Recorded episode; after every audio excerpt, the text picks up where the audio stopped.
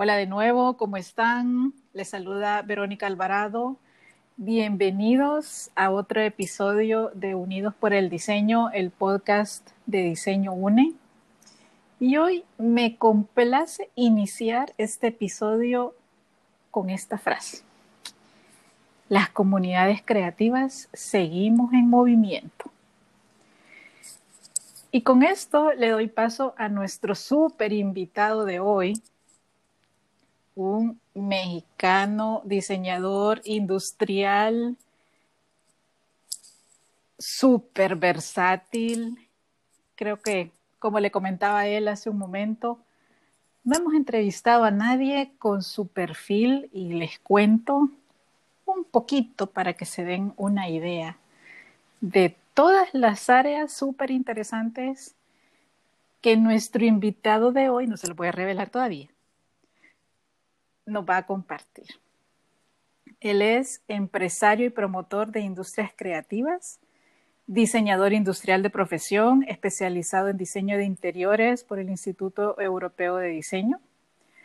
Ha sido catedrático en la Gestalt de Diseño y la Universidad Iberoamericana, conferencista, curador, consultor y jurado en concursos nacionales como Creare fundador de la primera tienda online de diseño mexicano, llevó a Europa la exposición más numerosa de diseño mexicano a ciudades como Barcelona, Londres, Madrid, Milán y París, por lo que fue nombrado embajador del diseño mexicano en España.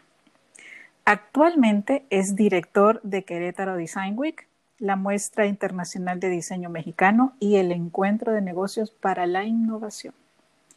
En conjunto con la comunidad creativa, fundó el Design Week Puebla y logró el nombramiento de Ciudad Creativa de Diseño por la UNESCO para Querétaro.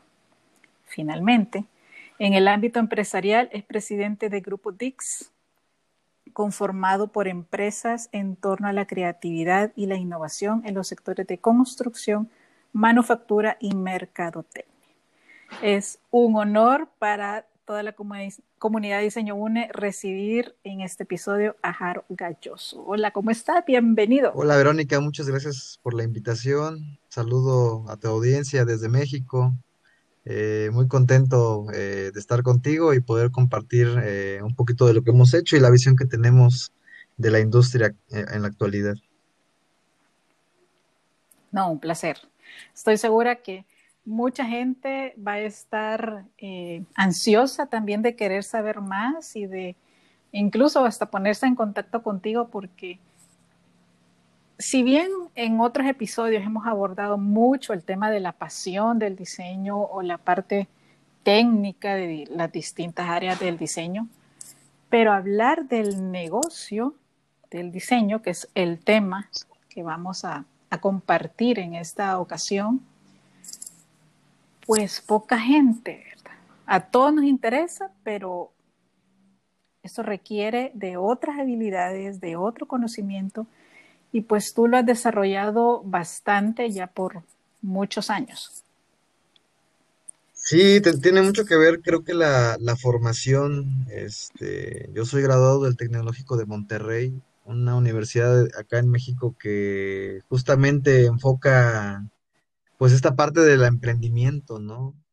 Y pues como tenemos eso de base y cuando lo conjugues con el diseño, que tiene una gran gama de posibilidades para aplicarlo en cualquier sector, pues yo creo que los negocios de alguna manera fluyeron, ¿no? Exactamente. Pero bueno, en, las entrevistas de Diseño UNE, porque tenemos otra en formato de, de video, tenemos una tradición, que siempre empezamos con quiénes son ustedes. A ver, ¿cómo definirías tú a Jaro Galloso? Pues, híjole, Qué complicado, ¿no? Porque a veces creo que eh, sabemos definir muchas cosas, pero a nosotros mismos como nunca nos lo preguntan en realidad, pero eh, yo me definiría como alguien muy alegre, siempre con una sonrisa y con una mano para estrechar. Bueno, ahora no por el COVID, ¿verdad? Pero pues siempre como esa parte de, creo que muy mexicana que tenemos nosotros, ¿no? De que somos muy alegres, muy, muy abiertos. Creo que esa es la parte que me puede definir. Y la otra, pues también soy muy serio en el sentido de que me gustan los compromisos, me gustan los retos.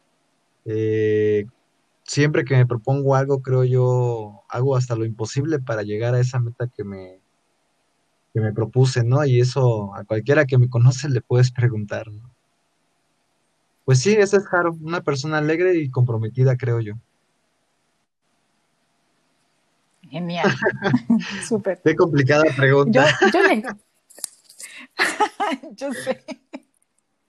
Pero, pero es interesante siempre escuchar de, del lado de ustedes. Claro, la parte humana, ¿no? Cómo, cómo, se describen, cómo, cómo se ven a sí mismos. Para, para mí eso es bien importante.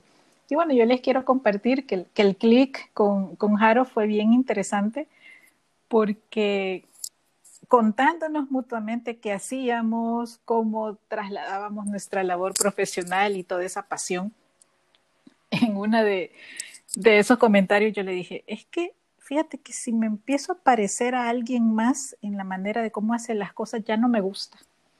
Y me dijo, ¿sabes qué? A mí también me pasa eso. Y eso me encantó. Ahí yo hice clic con él. Sí, creo que somos muy, muy parecidos, amiga. Creo que somos, no nos conocemos todavía en persona, realmente yo sí creo que coincidimos en muchas cosas. Sí, sí, yo dije, bienvenido al equipo, este es de los míos.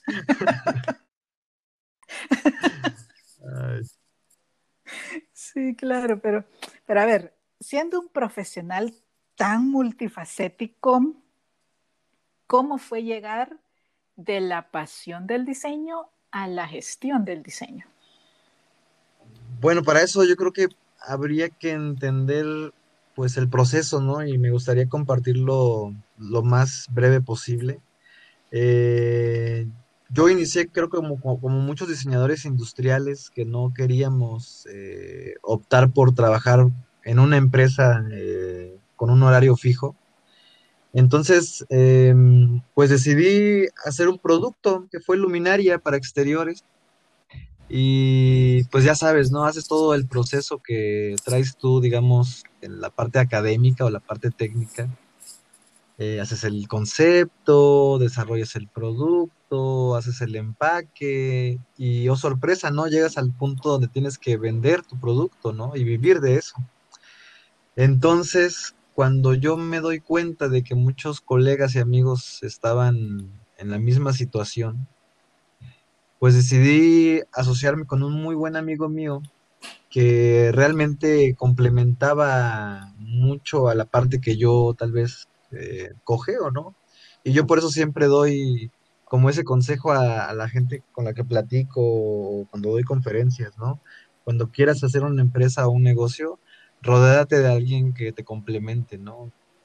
Porque seguramente tú tienes habilidades, pero la contraparte pues tiene esas otras que tú tal vez eh, pues no eres el, experto, ¿no? Entonces, pues con él empezamos eh, y formamos la primera tienda en línea de diseño mexicano hace 10 años. Realmente era un proyecto adelantado a la época, creo yo, ¿no? Eh, era muy complicado lograr que alguien en ese tiempo pues comprara en línea, ¿no? y más cuando no teníamos nosotros un espacio físico, ¿no? Eh, era muy, este, híjole, yo creo, creo, que es muy cultural, ¿no? Cuando tú tienes un espacio, una bodega, este, cuando tú de alguna manera puedes ver y tocar, ¿no? Te genera esa confianza, ¿no? Entonces, eh, tuvimos que abrir un showroom en la ciudad de Querétaro, que es una ciudad que está al norte de Ciudad de México, a 200 kilómetros. Em, en una de las principales calles del centro histórico. La verdad, una, una, avenida pues muy atractiva para poner una tienda de diseño, ¿no? Un showroom. Entonces, pues seguimos ahí picando piedra en, en la parte de fomentar el comercio en línea y por, por, un lado y por el otro estar al día a día captando nuevos talentos, ¿no? Porque diarios salían eh, nuevos diseñadores, ¿no? Y pues bueno, ya cuando nosotros logramos eh, concretar una, un catálogo de productos de mobiliario, productos de interiorismo, incluso de moda, eh, pues no lográbamos, creo yo, los resultados que uno esperaría en la comercialización del diseño. ¿no? A la gente le encantaba, ¿eh? La gente cuando pasaba el show, oye, ¿qué productos? Pero se quedaba en eso, ¿no? Tú competías en el tema del valor del producto. Voy a poner un ejemplo, ¿no? Una taza eh, de cerámica, de diseño, eh, digamos en pesos mexicanos. Bueno, déjame mejor lo cubierto mejor a, a dólares, son como 25 dólares, ¿no? Una taza. Cuando te puedes ir al Walmart y encontrarla en 3, 4 dólares. Entonces, ¿cómo compites con eso, no? Eh, nosotros empezamos a ver muchas ahí situaciones o las situaciones realmente que había en el entorno por la cual no se podía concretar a veces las ventas, ¿no? Y pues coincidimos en que el tema era el precio, el precio del producto. Cuando un producto tiene diseño regularmente, pues obviamente es más caro, ¿no? Sí. Pero no por decir caro, eh, realmente es que lo sea, ¿no? O sea, detrás de eso hay un proceso, hay gente involucrada, eh, están los creativos, ¿no? Entonces, ahí fue cuando empieza esta, esta parte del camino que empezamos a recorrer, de buscar exportar el producto, ponerlo en el mercado en donde podía competir, eh, al menos en el tema del precio, ¿no? Entonces, ahí es donde empieza, creo yo, la historia de la gestión, porque tuvimos nosotros que hacer una plataforma eh, de exposición, ¿no? O de, o de difusión para poder nosotros, digamos, seguir con esta labor de comercializar, pero primero, como todo, ¿no? O sea, yo soy mucho de la idea de que si tú quieres que se logre consumir diseño, primero tenemos que hacer cultura del diseño, ¿no?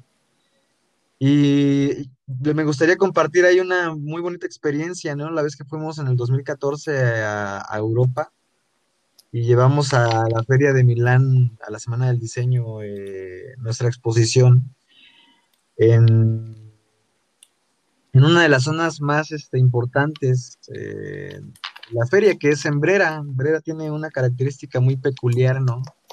Ujú.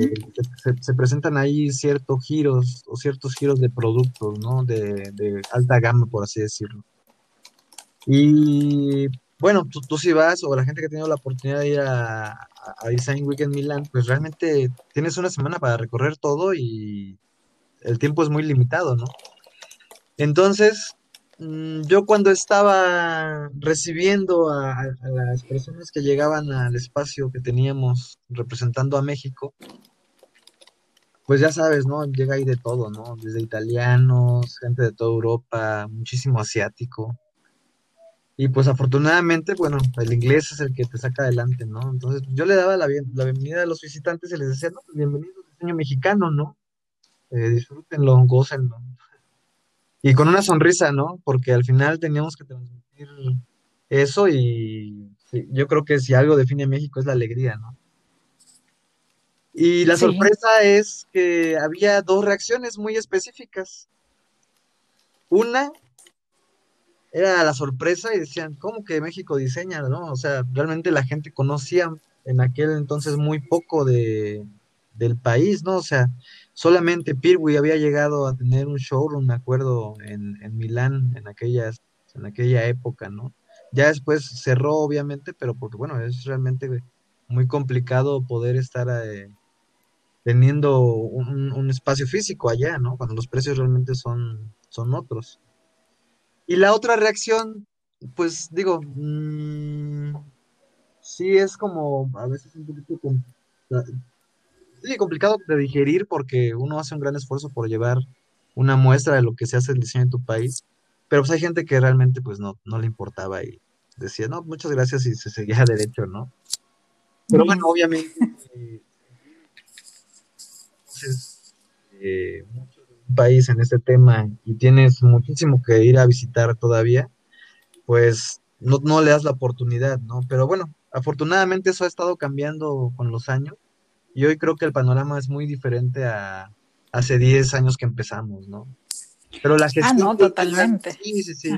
Entonces, la gestión cultural fue eso, ¿no? Fue una reacción a tener que nosotros primero generar las condiciones para que el consumo de diseño se diera. Y eso era a través de la gestión, pues, cultural, ¿no? Empezamos a, hacer, digo, esas, plataformas de exposición internacional. Y ya cuando estábamos allá en Milán, pues tuvimos la oportunidad de conocer a los organizadores del festival, conocer un poquito más de, de este tipo de eventos, que también, bueno, en Ciudad de México ya llevaba ahí varios años, pero digo, no es realmente lo mismo cuando tú vas a algo de primer mundo, ¿no? Em, no sé si has tenido la oportunidad de estar por allá, pero... Fíjate que en Europa todavía no, pero en 11 países de Latinoamérica sí. Sí. Hasta repetidas veces en algunos. y, te escucho y, y, justo me remontaba al que 2007, 2008 que, que visitaba Suramérica. Y, tú, y tú decías, la gente apenas y sabía dónde estaba México. Sí. En Sudamérica sí sabían dónde estaba México, dónde quedaba El Salvador, ni la más remota idea. Entonces, yo me quedaba así casi con la lagrimita en el ojo y te escuchaba. A mí me decían, tú eres brasileña. Sí, Salvador, pero Salvador de Bahía. y, yo decía, no, ajá, pero Centroamérica. No, Centroamérica era México y Costa Rica, lo que había en medio a saber. No, no, yo creo que sí, El Salvador tiene todavía hay un reto aún mayor, ¿no? Pero, pero bueno, hay, hay, hay caminos que se pueden pueden este, tomar para llegar más rápido, creo yo. No, totalmente igual, el tiempo ha pasado, la gente también viaja, bueno, ha viajado más y creo que también ah, se ha despertado un, un deseo por la cultura, por conocer y experimentar otras áreas y no solo visibilizar de pronto las, las noticias negativas de los distintos países. Entonces creo que que en este momento sí ya hay más conocimiento, aunque obviamente falta mucho trabajo. Claro.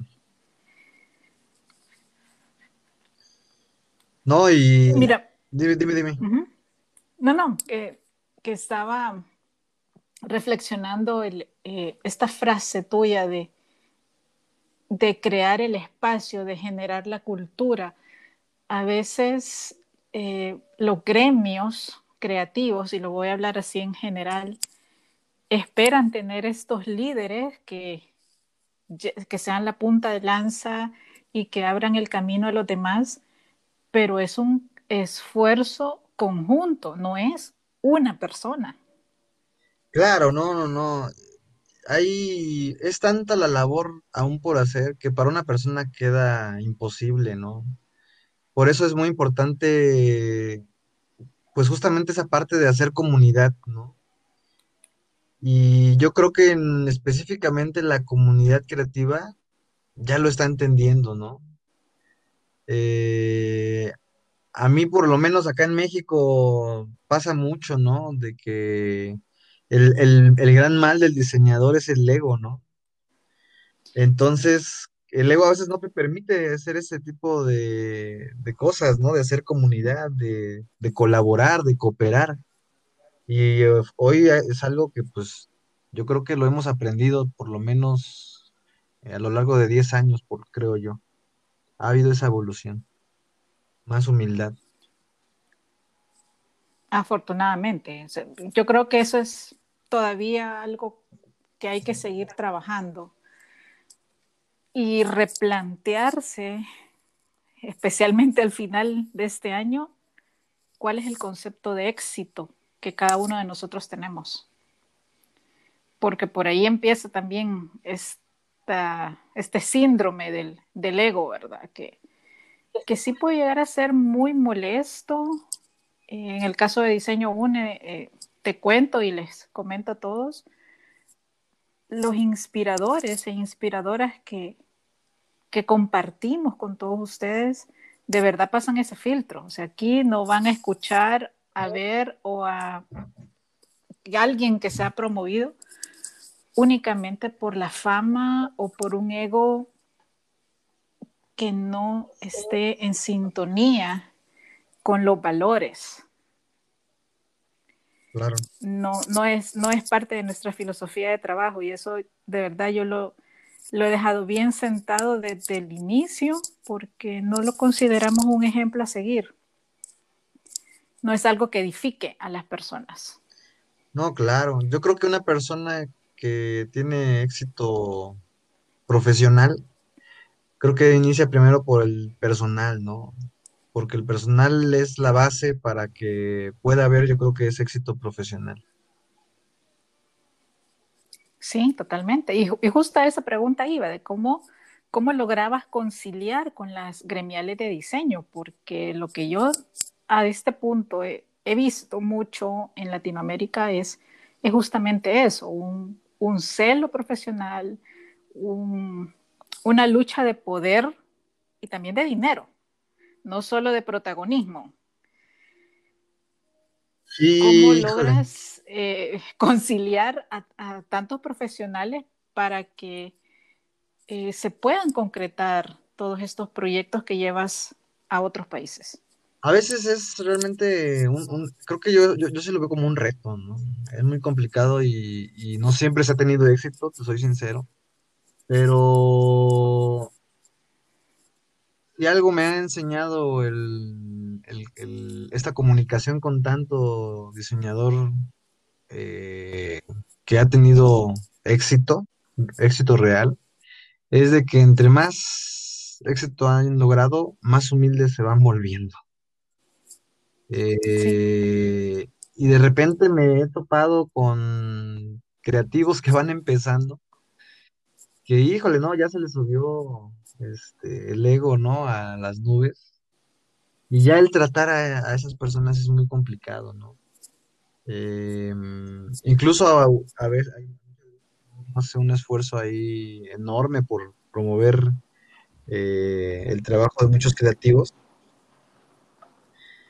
pero, pues justamente en esa parte de promover, como tú dices, ¿no? O sea, hay que promover a las personas que realmente, eh, más allá de la parte profesional, sea gente con ética, ¿no? Con valores, con principios, y que transmita eso a las nuevas generaciones, porque es algo que creo yo se está perdiendo, ¿no?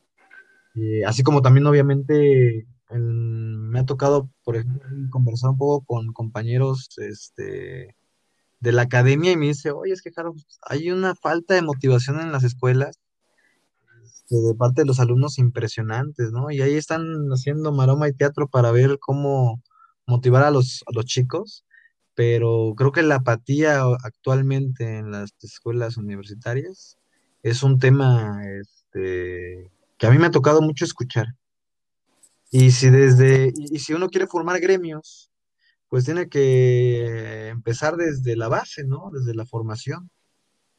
Nosotros, en ese lapso que tuvimos la comercializadora de diseño, este, esta parte también justamente de, promover eh, a los productos, nos íbamos también un paso atrás y una estrategia que utilizamos nosotros fue también el promover al creativo, ¿no? al diseñador, a, contar la historia detrás del producto.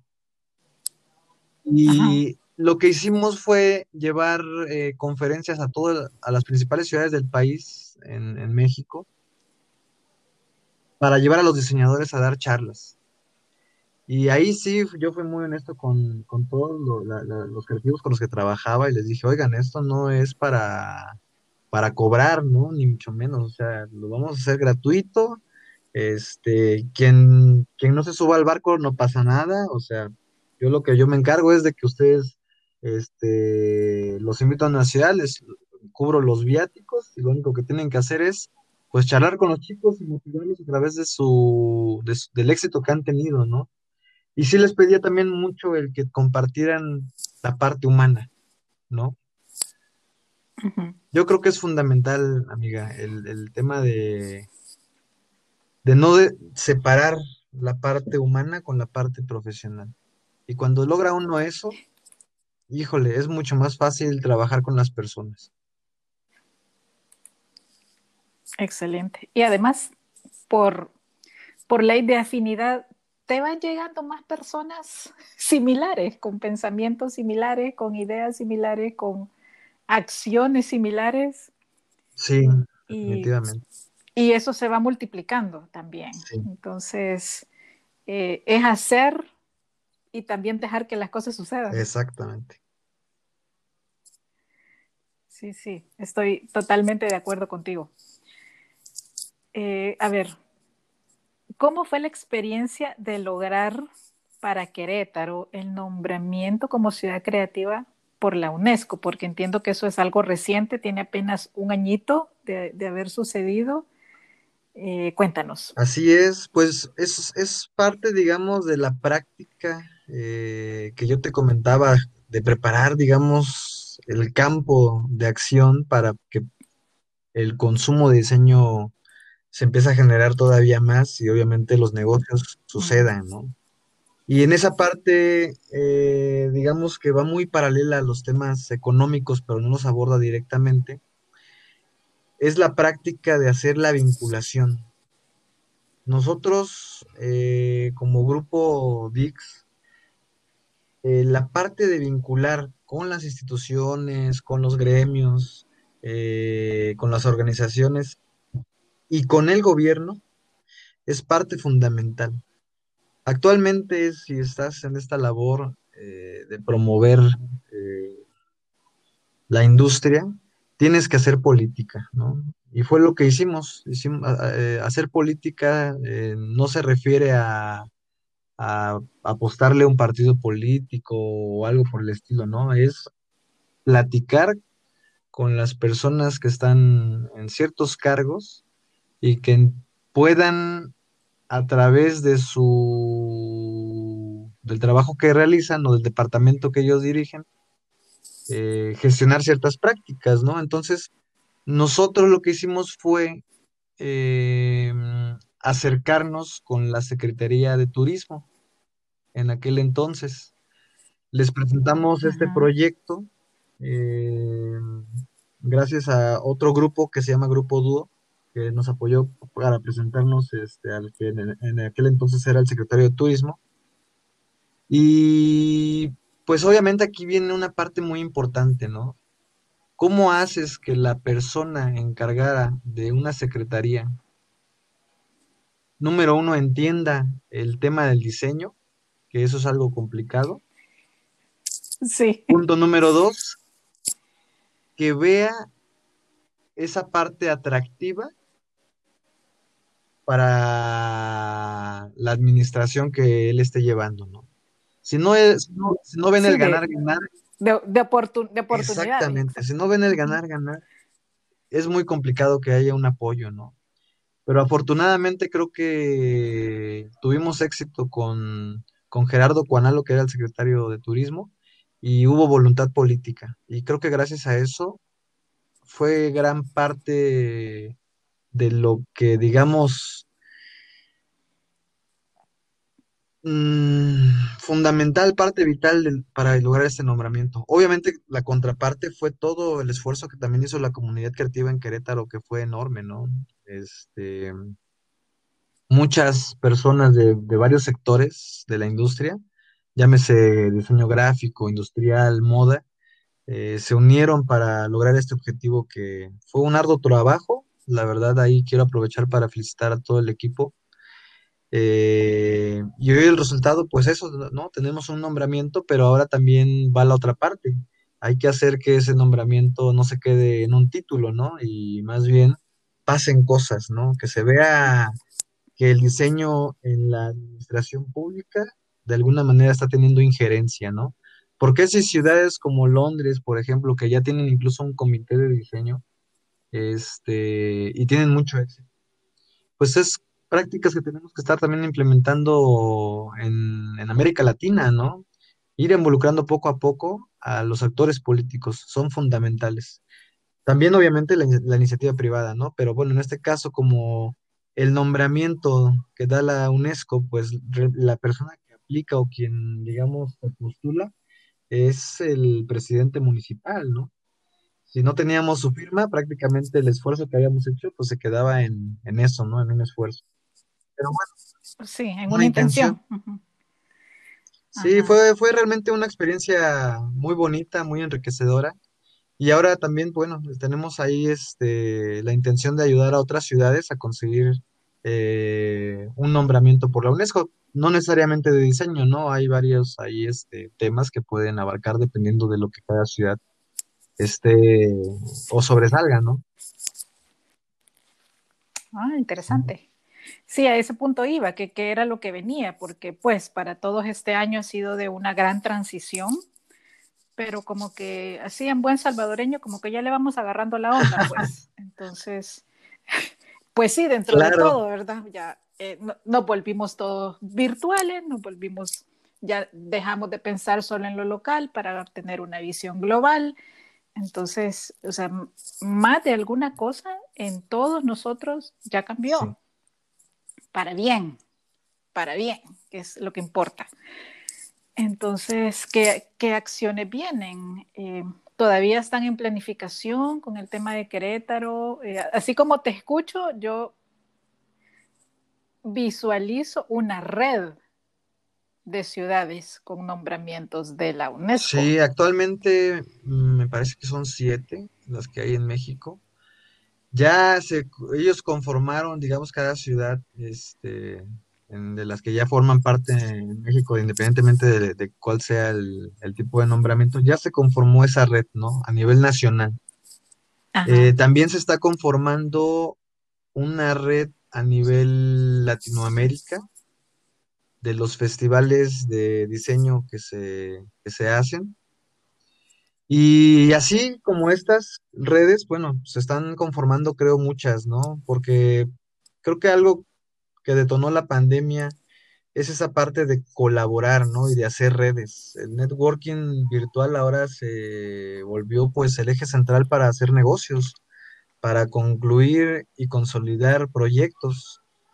Eh, algo que nosotros, por ejemplo, tenemos este, como actividad primordial cada año era que cuando hacíamos nosotros el Festival Design Week aquí en Querétaro, paralelo siempre había o hacíamos el encuentro de negocios para la innovación, ¿no? Era un ajá, proyecto muy específico para detonar la economía naranja, ¿no? Que es la economía de nuestro sector. Porque sí. siempre se quedaban estos eh, tipo de, de festivales en, en exposiciones, conferencias, o sea, sí se maneja mucho conocimiento, mucha exposición eh, de lo que se está haciendo localmente pero nosotros sí creíamos firmemente en que teníamos también que ser detonador de la economía. Entonces hicimos un, este mecanismo que no es realmente algo nuevo, prácticamente es un, un copy-paste del Shark Tank, ¿no? En donde tú haces un pitch eh, creativo a inversionistas y nosotros lo que hacíamos ajá, obviamente era que en este encuentro empresarial eh, seleccionábamos un giro, ¿no? Voy a poner un ejemplo. El último que hicimos fue en torno a la, al negocio de la animación, ¿no? Y el arte digital. Entonces, pues trajimos productoras, este, pues varios tipos o perfiles de inversionistas que podían aplicar para esto, ¿no? Entonces, lo que presentamos fue un proyecto, todos queretanos. Uno fue de un videojuego, uno fue de una, una serie eh, animada que querían este, impulsar y una tercera que ahorita no recuerdo. Pero bueno, todas de un giro, ¿no? Para que obviamente, pues, el- los inversionistas que tú invitas, pues, sean también de un giro, ¿no? O sea, no vas a invitar a alguien que Sí, del mismo rubro, exacto. Entonces, mm, son Sí. prácticas que la verdad hemos tenido mucho éxito en ese sentido, porque son detonadores, ¿no? Si bien no siempre se lograba que el inversionista le metiera a, a un proyecto, sí había esa parte de que, ¿sabes qué? No le invierto, pero conozco a alguien que te pueda apoyar para que acabes de afinar tales cosas o te, te apoyaban de alguna manera, ¿no? Y son cosas que al final el- la persona que presentaba, que también ahí nosotros lo que hacemos siempre es nunca cobrar nada, ¿no? O sea, siempre todo es de que, a ver, vamos a buscar a los mejores proyectos, pero obviamente no vamos a cobrarle por la participación, ¿no? Al contrario, vamos a hacer negocios. Si a ellos les va bien, pues a nosotros también nos va a ir bien de alguna manera, ¿no? O sea, eh, en ese sentido yo creo que también los negocios están cambiando, ¿no? Y también fue un detonador el- la pandemia. Ya todo, no todo es un, te hago un servicio y cuesta tanto, ¿no? Ahora es, necesito un servicio y yo creo que tú necesitas que también, o bueno, o tú me puedes apoyar con otra cosa y hacemos ahí un intercambio, ¿no? Porque si ahorita no hay, Sí, las exactamente, ahorita si no tenemos flujo de efectivo en las empresas, pues va a ser muy complicado que también eh, nos acerquemos con una empresa y te, haga un, un pago por un servicio a los precios por lo menos que se estaban teniendo anteriormente, ¿no? Digo, ahorita los cambios hay- son muchos, ¿no? Te puedo dar otros este, ejemplos muy concretos, ¿no? De éxito que han, que han resonado mucho de México hacia afuera. Eh, hay una empresa, por ejemplo, en Guanajuato, ¿no? Que ellos este, han tenido mucho éxito en la exportación de productos eh, con una fuerte identidad mexicana, ¿no? Bolsas y traen ahí, por ejemplo, con papel picado, este, a la Catrina, ¿no? Entonces, como el tema de la exportación se vino abajo, eh, pues ellos se pusieron a, producir este, mm, pues mascarillas, ¿no? Que es algo que pues ahora todo el mundo va a tener que usar sí o sí, ¿no? No, pues Sí. eh, no solamente lograron eh, conservar la nómina, por así decirlo, sino que incluso contrataron más personal, ¿no? Que la, la empresa creció. Entonces, pues son, son casos muy específicos, ¿no? Pero que yo creo que no hay mejor manera que ejemplificar las acciones que están tomando cada uno para que uno pueda visualizar, a ver, yo que estoy, por ejemplo, en mi sector, ¿qué puedo hacer para crecer, ¿no? Nosotros, eh, una de las empresas que tenemos es una agencia de marketing, ¿no? Eh, la agencia realmente lo que, o, o mucho del trabajo que llegaba era hacer diseño gráfico para implementarlo en una página web y las redes sociales, ¿no? Y era algo que venderlo, híjole, era, es complicado porque también es un giro ya un poco prostituido, creo yo. Pero eh, con esta situación que estamos viviendo, prácticamente todas las empresas necesitan pasarse al mundo virtual, ¿no? A digitalizarse, por así decirlo. Entonces, para nosotros Sí. ahí vimos una gran área de oportunidad. Y lo que hicimos fue, ¿sabes qué? Vamos a manejar precios que las pequeñas empresas puedan costear, ¿no? O capacitar a esos pequeños empresarios para que no tengan necesariamente que pagar nuestros servicios, pero sí te nos pagan una capacitación y ellos puedan ahorita gestionar sus propias redes sociales, ¿no? Ujú. Si ellos tienen éxito, ahora sí nos van a pasar la chamba, ¿no? Pero la cosa es ahorita, digamos, también ponernos en los zapatos del otro, ¿no? Por así decirlo. Si la, si la otra contraparte lo está viviendo mal, no puedes tú llegar a decir, oye, pues a ver, te hago un servicio que eh, no se puede vender como antes, por así Sí, decirlo, ¿no? exacto. No Sí, muy... el tema de la empatía es súper importante y también de flexibilizar eh, también a veces los pagos, ¿verdad? O sea, eh, generar Sí, sí, sí, contrapartidas. eh, hay que volvernos sí, versátiles. exacto. Igual seguir trabajando la red de aliados, que es súper importante. Yo me he vuelto casi que con la bandera de, de cómo generar y cuidar la red de aliados, porque no solo es tener a alguien que te diga, sí, te apoyo, tienes que saber cuidarlo y saber mantener las relaciones. Exactamente. Las relaciones, híjole, yo siempre digo que son la base del éxito para, para hacer negocios, ¿no? La otra, obviamente, muy importante, que pues más allá de, de que hagas relaciones es de que, pues, una vez que concretes una relación, pues la cuides, ¿no? Porque, híjole, las personas creo que son la parte más valiosa eh, en los negocios. Definitivamente. O sea, yo siempre les digo a todos que las marcas son personas, no al revés. Exacto. Exactamente. Y, tener a alguien que confía en ti, que cree en tu trabajo, oye, eso no se encuentra a la vuelta de la esquina. Eso cuesta trabajo. Tienes que ganar su confianza, respeto, admiración y saber mantenerlo a través del tiempo. Además hay que ser fiel. Sí, También tiene que ser fiel. Sí, claro, claro. No, eso es parte, yo creo que vital, ¿no? Sí, sí, totalmente. Bueno, a todos los que nos están escuchando, yo los invito a volver a oír este podcast con Jaro con papel y lápiz en mano, porque nos ha dado una gran cantidad de, de claves y de consejos puntuales para poder arrancar, porque a veces la gente nos, nos, escribe o me escriben y me dicen, pero eh, decinos cómo vender o decirnos cómo hacer tal cosa, o preguntarle a tus invitados tal cosa. No hay recetas de cocina. Eh, entre todos tenemos que irlas construyendo, probando, testeando, validando, desechando si es posible y, e irlas implementando en función y también en el contexto que cada uno de nosotros está. Pero de verdad, te digo, no, yo espero que todos se sientan como yo en este momento, así con la mente expandida en relación a rutas posibles de cómo continuar. Sí, ahora sí que hay que jugar con, con, ya, con lo ya establecido, ¿no? Y romper las reglas. Ahorita es justamente creo que el momento de romper todo lo que nos enseñaron para replantear incluso a nosotros mismos, ¿no?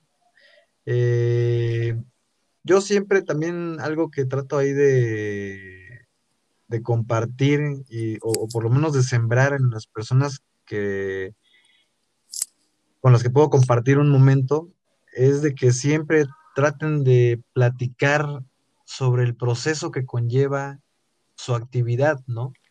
Para que la gente pueda conocer más a fondo el diseño, ¿no? Y sepa lo que está pagando. Porque creo que si algo le pasa mucho al diseño, justamente es eso, ¿no? Es difícil de cobrar. Entonces, si me pueden permitir ahí un consejo, compartan ese proceso que ustedes llevan para poder eh, tener un resultado, ¿no?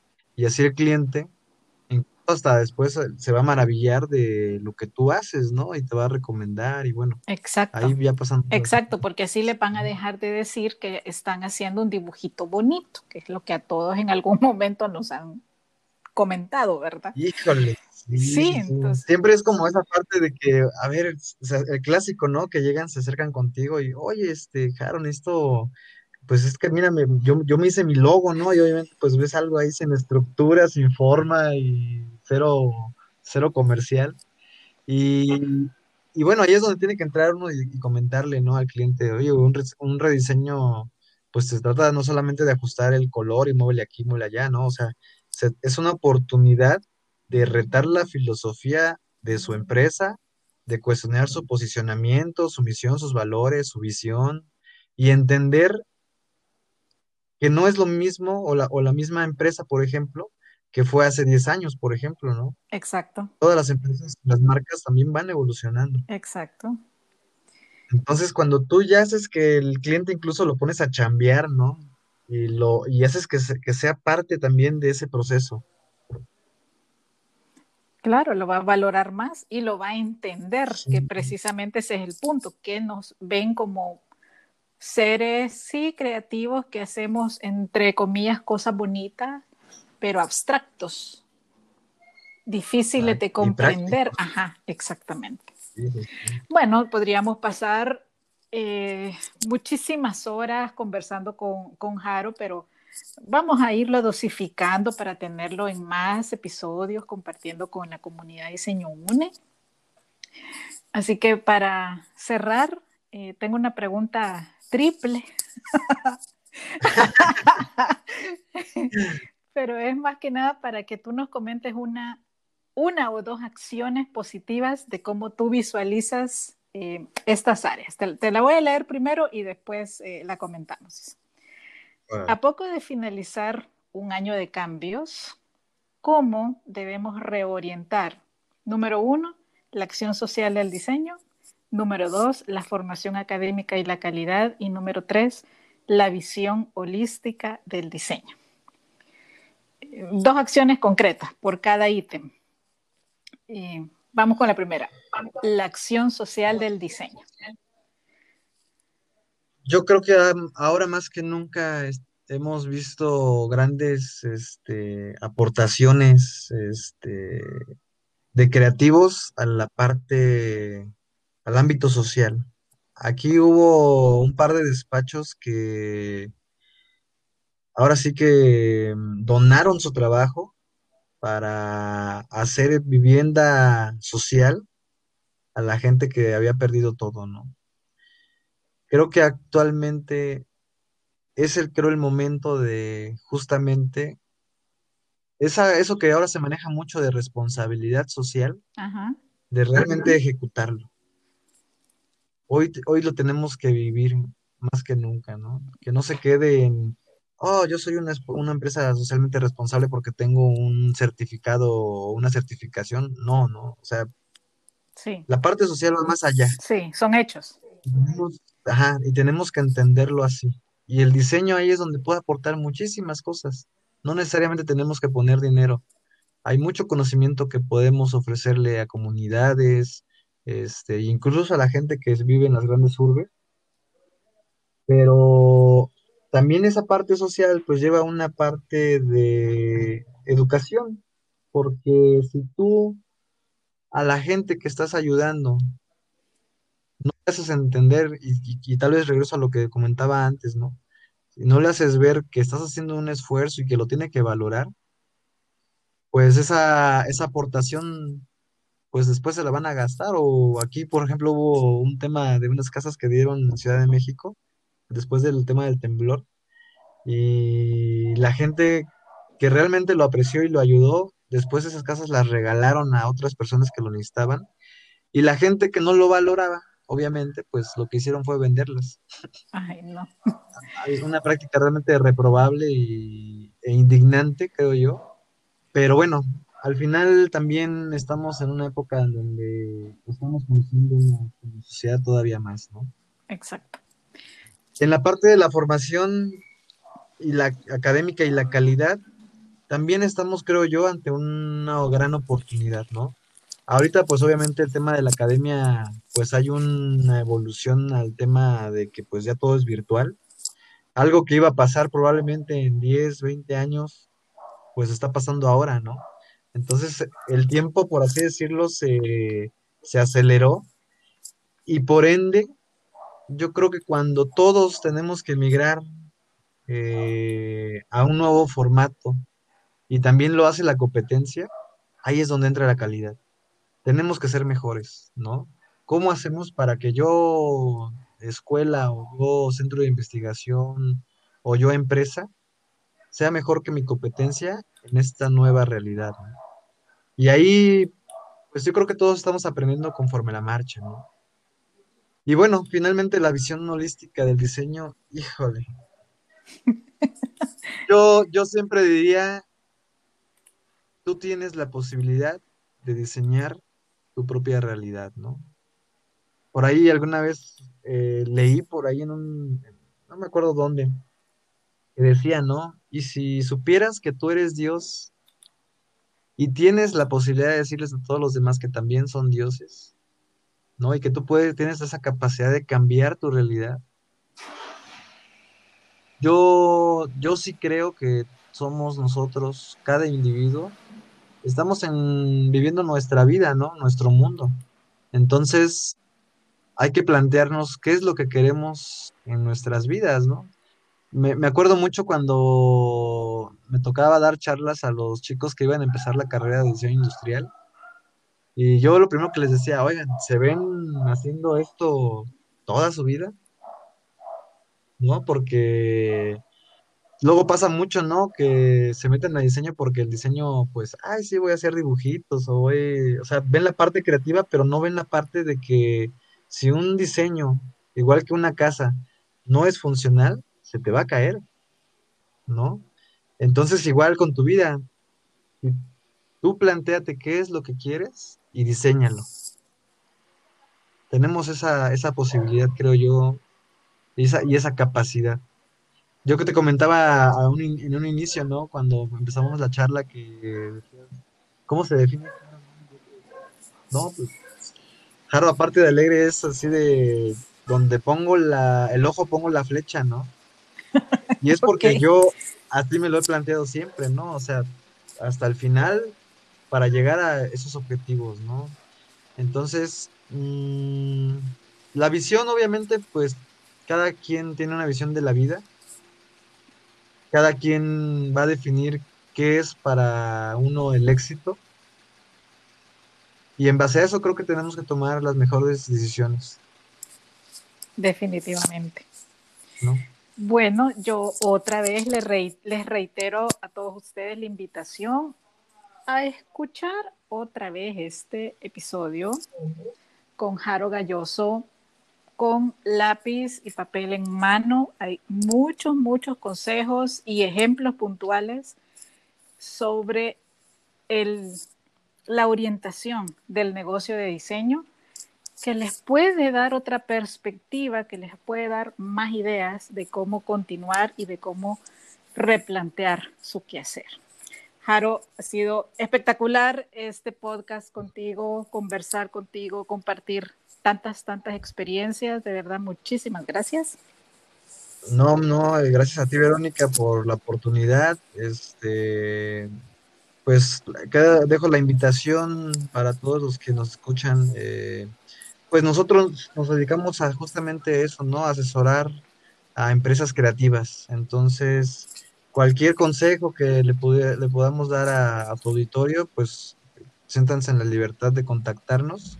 Eh, y los invito a visitar eh, la página grupodix.com pues para que conozcan más allá de lo que estamos nosotros realizando, eh, no solamente en la gestión de diseño, sino también en la parte de, los negocios. Y pues en lo que podamos apoyar al gremio, pues nosotros estamos encantados. Hay que fortalecer a la comunidad creativa para que pues todos eh, de la mano crezcamos juntos, ¿no? Exacto, de eso se trata. Exactamente. Y bueno, entonces nos escuchamos pronto. Pásenlo bien, aprendan, transfórmense de manera positiva y sigamos adelante.